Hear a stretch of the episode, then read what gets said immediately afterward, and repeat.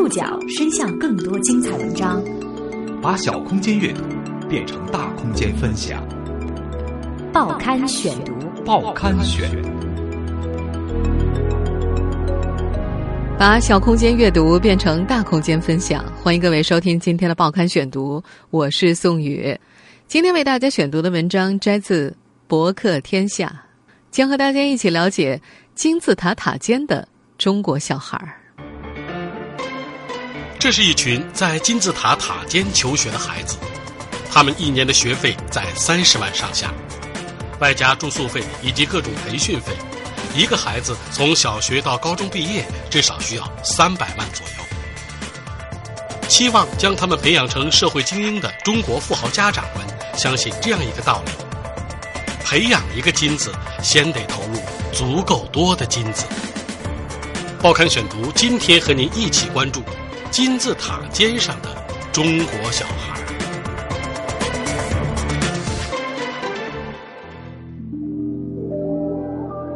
两辆劳斯莱斯，一辆保时捷，数不清的奥迪、路虎和大众，一排排整整齐齐停在北京海淀外国语实验学校的操场上。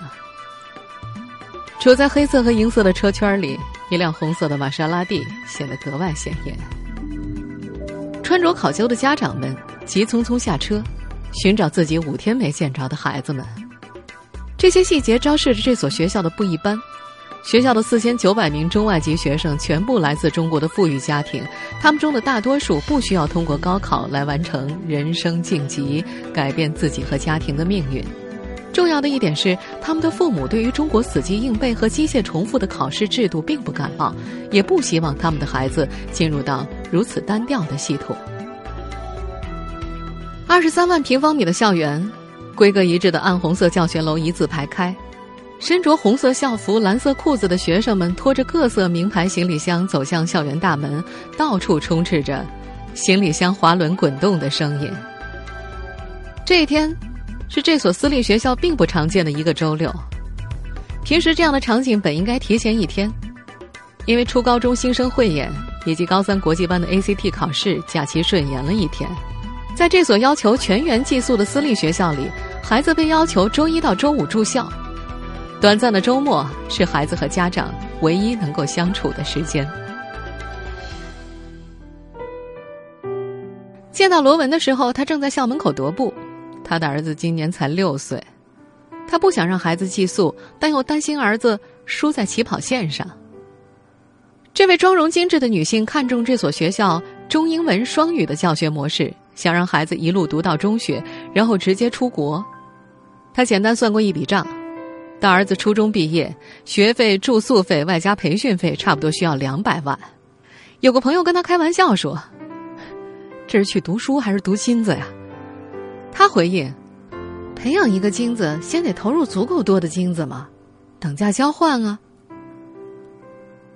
学校东北方向六公里就是中关村创业大街，中国创新力最发达的地方，也是诞生最多商界新贵的区域。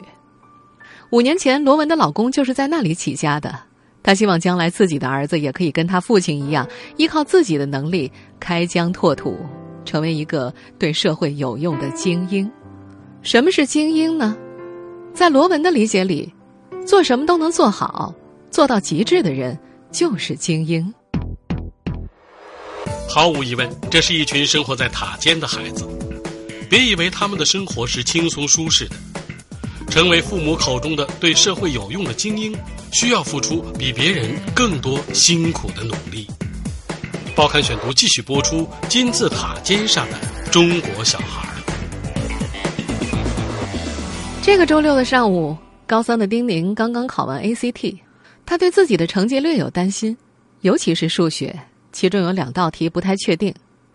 ACT 也被称为美国高考。是美国大学的入学条件之一，包括数学、英语、阅读、科学推理，总分三十六分。成绩如果能够在三十分以上，就可以申请全美前三十名的大学。在中国普通高中的高三学生们每天做各种习题、参加模拟高考的时候，丁宁所在的这个有二十八人的国际双文凭班里，所有人都正在为出国上大学做各种努力。来到这个班级前，他的预期是避开高考，不仅能出国，而且相比那些每天做题做到手软的高中生，自己可以有一个相对轻松的高中生活。抱着边玩边学的心态走进这所私立学校的第一周，等待他的就是一张十五门课的课程表。国际双文凭班因为要拿中美两方高中毕业证，高一开始他们就要学习中美两方的高中课程。美方课程有八门，纯英语教学，期末要参加 GAC 考试，这是 ACT 的子课程，一门不及格都没办法拿到美方毕业证。高中第一年，丁宁的在校生活基本可以这样概括：早上八点开始上课，上午四节课，十二点午休；下午一点半到四点上课，两小时大课的中间是体育锻炼时间；晚上六点半到九点半是晚自习。在他的记忆里，每晚的晚自习永远有写不完的作业，抽空还要准备托福考试，比普通公立高中的一年级还要忙。寄宿制的管理也非常严苛。在校期间要上交手机，统一着装，统一宿舍配置，上课不能走动，禁止带零食进校等等。这种管理让刚从美国学习回来的丁宁有点适应不过来。高二这一年，丁宁和他的同学全体去美国密歇根州湖区公立高中插班学习了一年。美式教育给丁宁最大的感触就是自由和轻松。纪律上，国外学校基本没有任何束缚。在教学上，老师们的作业都非常少，而且大多会有两个星期做作业的时间。老师也不会强迫学生。一年之后回到中国，在这所建立在中国却实行美式教育的私立学校里，丁宁觉得学校的外教们也早就融入了中国文化了。每次都会留很多作业，而且基本上都要求下次上课前交。丁宁说：“他每天睁开眼就是上课，上课。”再上课，学校里的课程多半是纯英文教学，有些英语不好的同学就会特别的吃力。丁宁的英语水平已经属于优秀的了，但是还是经常被外教所安排的签字论文搞得有些抓狂。她是个典型的东北姑娘，说话声音爽朗，字正腔圆。两年前选择这所国际高中，一是因为户口问题，二是为了出国。在哈尔滨，他的中考摸底考试排在区前五十名，他的同学普遍跟他一样，在成绩上都属于佼佼者。托福老师熊敏说：“唉，都是金字塔尖的学生嘛。”北京市区重点高中的录取分数线在五百一十分左右，而这所私校国际班的学生平均分在五百二十五分以上。过往。每年考入美国前五十名大学的毕业生会达到百分之八十五，他们的班上不乏想要冲刺常春藤联盟的同学，那可是美国东北部地区顶级的八所大学。丁宁则更加偏向实际，他想等自己的 ACT 成绩出来，根据成绩确定最适合自己申请的目标。除了学业，一切将由自己选择，也让他们颇有压力。丁宁的同班同学孙凯莹说。最怕做错选择。他这几个月每天都在看专业和学校，他的大方向基本已经明确了：商科。他听说过很多因为选错专业直接从事自己不喜欢工作的例子。孙凯英担心自己也会遇到同样的困惑，他甚至都想好了选错专业的补救措施。如果在上大学期间发现自己不适合商科或者另有所爱，他会花大部分精力去选修自己真正热爱的专业。按照申请标准，每个中国学生可以同时选择五所高校。最近，丁宁每天的生活中心就是复习 ACT 和托福，上网查询国外各类大学以及相关专业的申请条件。从投入产出方面考虑，高昂的成本投入。也成为影响他们选择的原因之一。孙凯莹和丁宁曾经大致算过，他们一天的学费支出就得五百块钱，高一和高三每年的学费加住宿费得十七万。但是他们所在的国际双文凭班，因为高二需要出国学习一年，一年的学费差不多就三十五万。这个姑娘双手撑开，三十多万啊，这么多钱！父母花这么多钱培养自己，如果再走错，没有一个好的发展，那还不如直接上个中国的普通大学呢。偶尔几次，孙凯莹甚至有点羡慕那些高考的孩子，大家的目标都是那几张卷子，也只有那一条出路，往前走就好了。现在他说自己做的这个选择可能会影响自己一辈子。五年很短，或许一个专业选错，五年之后他和他的同学们将会拥有不一样的生活。这些孩子的父母大多对中国死记硬背和机械重复的考试制度并不感冒，希望自己的孩子具有国际视野，是他们坚定的选择让孩子出国深造的原因之一。报刊选读继续播出：金字塔尖上的中国小孩。四年前有一档相亲节目里，一位哈佛博士面对自己中意的两个女嘉宾，向他们提问。如果中了一千万美元大奖，你会做什么？明天要是你中大奖，就是中大奖一千万美金，呃，你会怎样花它呢？一个回答说自己花，另一个回答说存着。博士很不满意，在之后的采访里，他说：“那么多钱可以做很多有益于大家的事情，但是他们的思想境界没有到那个程度。”你有这个机会能就是上那么好的大学呢？你必须要就是好好用这个机会回报社会。对，坐在沙发上，当时只有十三岁的叶令超突然觉得，有出国经历的人就是不一样。他立马转过身，跟身旁的父亲叶纯表达了自己想出国的想法。父亲跟他说：“好啊，你想好了，我们随时让你出去。”叶纯今年四十出头，身材略有发福。说话语速不徐不慢，逻辑清晰。他经营着一家几百人的公司，主要代理德国化工仪器。身处经常跟国外打交道的公司，叶纯深知，将来具有国际视野的人才在职场上更占优势。面对国际化的需求，让儿子出国自然是不二之选。但是自己的教育经历又让他觉得，中国的基础教育不应该错过，数学这些方面真的要比国外强。二十多年前，叶纯从山东大学毕业，学的是化学工程。四年期间，他修了整整五十二门课，每天拿着书本从早啃到晚。尽管还是为了应付考试，但是反反复复的学习，还是学到了很多知识。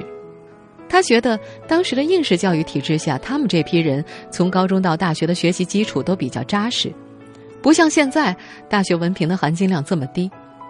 有时候看到好多孩子一上大学开始实习，大三开始各种投简历竞争上岗，到最后为了工作而工作，他觉得有些可悲。辛辛苦苦上了那么多年学，最后就只为了养家糊口挣扎。他不希望自己的儿子也这样。他直言，尊重学历，但更看重能力。作为一家公司的老板，他衡量一个毕业生的价值，仅在于你是否能为我创造价值。同一个岗位，他曾经分别招过一个清华的毕业生和一个北京吉利大学的毕业生。出差一周，前者负责的客户打了七八个投诉电话，后者负责的客户连连说好。他说自己相信所有的老板都会选择后者。叶纯选择让自己的孩子去国外，也是基于这一点考虑。他觉得国外的教育一定不会告诉你哪件事该怎么做，你自然而然会慢慢的学会自己思考。不会进了社会还等着别人教你。孙凯莹的父亲孙峰，早在女儿小学的时候就确定让她出国深造。他的理念很简单：经济基础决定上层建筑，发达地方的教育一定更加优质。说的具体一点，他喜欢国外干净的马路、畅通的交通以及随处可见的历史建筑。跟叶纯一样。上世纪六十年代出生的孙峰受益于邓小平在一九七八年恢复高考的政策，那代中国人对于考试制度抱有复杂的情感。他们通过机械的反复练习，通过了考试，完成了人生进阶。同时，身为这种古板教育制度的亲历者，又有所反思。一九八二年，孙峰考入了河北大学建筑系。几年下来，虽然基础打得不错，但好像都没有想法。大家每天抱着书本学，消息闭塞，最多听听广播里的国际新闻，从来不会考虑自己想做什么，等着毕业分配就好。那时国家的口号是哪里需要去哪里。三十多年过去，当全世界都在提倡“个性化”这个词的时候，他发现中国的大学教育还是停留在原点，大学生跟当年的自己一样，没有追求，没有信仰。而眼下，他们的孩子好像不一样了。高二交换到美国学习一年的孙凯莹和丁宁都觉得，自己最大的收获就是眼界的提升，以及对美国文化浸染式的体验学习。在美国的学校里，依然有极少部分的白人同学歧视中国人和黑人。有几次吃饭，两三个美国同学一直往孙凯莹所在的餐桌上扔胡萝卜。体育课上，丁宁则被几个男生不停地砸雪球。跆拳道黑带出身的孙凯莹性格直爽，每次被欺负之后都恨不得把对方踹飞，但是每次又会平复自己去找老师解决。出国前，他的班主任经常会跟他们强调，遇事要理性，不能够冲动解决，一定要找老师帮助。孙凯英回想起来，虽然过去不太能够理解老师“忍忍忍”的办法，但是现在的他觉得，暴力其实是一个恶性循环。美国种族歧视是历史问题，以暴制暴只会让对方更瞧不起自己。以后自己的工作中或许会遇到同样的问题，但是他感觉自己要用能力去征服他们。叶林超的母亲也非常喜欢学校这一年的国外教育体验安排，他觉得儿子可以通过这一年去尝试能否适应美国生活，是不是喜欢，万一没法融入，也可以折回来参加高考。在这位家长看来，等于是双保险，虽然这种可能性很低。在这个学校，圈子和人脉是被经常提及的名字。这些孩子的父母是头等舱理论的拥趸者，他们坚信，跟优秀的人在一起，你成为优秀人的概率就会增大。而他们判断圈子的标准有两个：财富和家庭背景。报刊选读继续播出：金字塔尖上的中国小孩。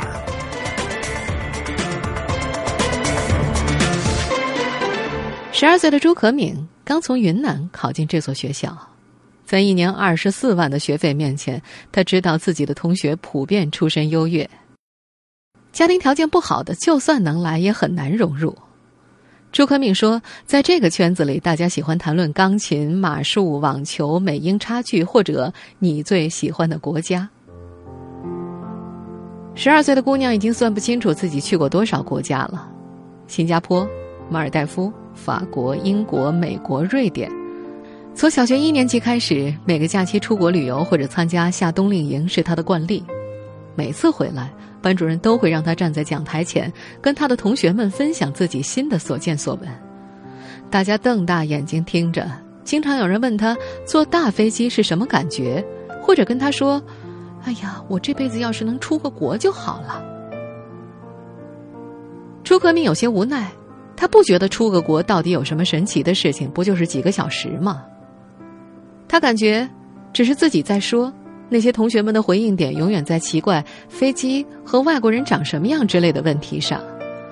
而来到这所私立学校的第一天，大家做自我介绍，几乎每个人都会多少提及自己出国的经历。他有种终于找到同类的幸福感，以前那种优越感没有了，取而代之的是平等的交流。有同学说自己喜欢巴黎，其他人会脱口而出卢浮宫、凯旋门、塞纳河、协和广场。除了这些，在这个班里最神秘的问题似乎是你爸爸是干什么的，以及你家的家庭资产。在有钱这个大的框架之下，财富差距依然存在。班里有个同学问及这个问题，一直遮遮掩掩。后来有人无意得知，他的父亲是国内某知名的房地产企业老大，资产过百亿。这个消息在班里很快传开了。孙凯英记得父亲孙峰曾经跟他说过：“跟这些人做同学呀，你的圈子更高，你的同学都将出国，你们的家庭背景相似，将来都会进入好的学校，有好的事业发展。”一定可以互相帮衬，要多珍惜这种缘分。在孙峰看来，跟什么样的人在一起，将来就是什么圈子；跟优秀的人在一起，你成为优秀人的概率就会增大。在学校安排的密集的社会活动当中这些孩子对自己所处的圈子也有了更多的认知。高一那年他们乘坐二十几个小时的绿皮车到达四川的青川。汶川地震之后海淀外国语实验学校和当地签署了支教协议学校每年都会送一百名孩子过去支教两周。在叶令超、丁宁、孙凯莹的描述里，那是一个没法洗澡、随时停电、电视后面都带个大黑框，而且经常没信号、一年吃巴掌大点腊肉、卫生间就是一个土坑的地方。有时候，丁宁会觉得他们的到来并非给那些孩子希望，对一些敏感的孩子而言，可能更加加剧了我们出不去了的想法。村子里的学生，有手机的不多。仅有的几台都是这些从北京来的孩子不认识的国产品牌。每次村里的孩子看到丁宁的苹果手机，都会跑过来问他那些红红绿绿的 A.P.P 软件是做什么用的。有时候大家在一起玩，丁宁会刻意把手机收起来。他说：“我觉得有些敏感的孩子心里肯定会想，你看，一出生就不一样，凭什么你一出生，你就可以有那么好的条件？就是心里会觉得是注定的。”我们就是该待在这个地方，出不去了。孙凯莹说，他曾经跟几个小朋友聊职业理想，大家都支支吾吾的，有的说上到哪儿算哪儿，有的说不知道，也有人说想考公务员。他觉得那些小朋友对未来特别模糊，没有概念，没有人说要出去看看或者什么的。在支教结束的前一天，孙凯英在讲台上跟那些孩子告别。他说了很多话，大意是我们本来出身不一样，你们不努力，差距会更大。外面的世界非常精彩，有很多的机会，你们一定要努力学习，出去看一看。说完，台下的几个学生含泪跟他说：“一定会努力学习。”一年之后，去那儿支教的学妹回来告诉他。那个班里的好几个学生已经不上学，都出去打工了。孙凯莹说：“没见过什么是好，说了好像没有什么用。”他庆幸自己能够出生在这样的家庭，他也第一次开始思考什么是公平。叶令超的父亲叶纯也非常认可圈子文化，在他看来，学校不一样，眼界就不一样。在特别好的学校，可能会看到更大的世界，就想做更大的事情。他的一个朋友哈佛毕业，平时一说都是要做政治，要解决人民问题什么的。当然，财富并不是成为同类的唯一标准。中国的富豪家长在财富之上还关心彼此间的家庭背景。曾经负责海淀外国语实验学校小学招生工作的国际高中副主任高培记得，二零零六年、二零零七年的时候，很多父母会首先问他：别的孩子的家长是做什么的？你们的家长分为哪几类？紧接着会试探问：“会不会是煤老板或者卖菜起家的呀？他们的孩子会不会娇生惯养、没素质，带坏我们的孩子？”高培常常需要花很多时间跟这些父母解释，学校不排除有这样家庭出身的孩子，但是相对的，因为这些父母受教育的程度低，不懂教育，反而会将孩子的教育权完全托付给学校。高培说：“这所私立学校的家长来源基本趋向稳定。”私营老板、外企高管、互联网等大型企业的技术骨干，以及政府公务人员，在这所私校执教十六年的英籍老师 Richard 能够理解这些父母的选择。他以自己的祖国英国为例，讲述了这样一个例子：在公立教育和私立教育考核要求完全相同的英国，有钱人的父母还是会选择将孩子送往更加昂贵的私立学校。因为有钱人的家庭不希望自己的孩子跟穷人的孩子有太多交集。Richard 把英国的教育比作一个飞机，大家飞往的目的地是一样的，但是贵族教育就相当于头等舱，普通公立学校属于经济舱。在头等舱可以舒服的躺着，享受安静的时光，但是在经济舱可能就得忍受身边有异味的人或者嘈杂的环境。